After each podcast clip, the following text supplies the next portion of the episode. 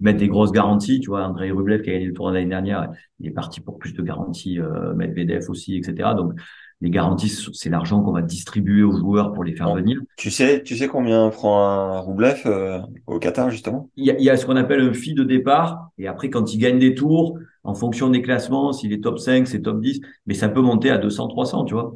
Euh, ouais. et, et, le fee de départ, il est quoi? 100, 100 000 ah, du plus. Il peut être à 150, 200 et après il peut monter. Oui, parce que Roublev est top 10 quand même. Il passe aujourd'hui un demi-million d'euros. Euh, il vaut un demi-million. Hein, je veux dire, sur un, sur un 400, 450, 500 000 euros, euh, il va te coûter ça si jamais il va au bout. Euh, donc, euh, et juste pour participer, tu dis pas s'il va prendre 250 Aujourd'hui, sur un 250, il va aller chercher ça. Juste pour participer, 500 000, tu dis? Ouais. La date, tu nous as pas dit le prix, tu peux nous dire ou pas? Ça peut aller entre 5 et 10 millions d'euros la date. Mais la date avec Doha, ça fait mal. Voilà. Voilà. Donc tu peux prendre un risque. Tu prends un, un Tsitsipas ou un Medvedev.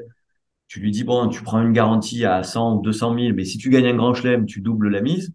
Euh, un Medvedev, il peut te faire un grand chelem quand même. On, tente euh, un Tsitsipas très jeune qui nous fait un 3-7, un truc contre Mikhail Yusni on tente un Sinner. Euh, moi, je me rappelle, je le fais venir euh, à Lyon en qualif. Il sort des qualifs euh, et il est, il, est, assez incroyable, très jeune. bon, Jean-François historiquement a fait Roger super jeune à la place d'autres.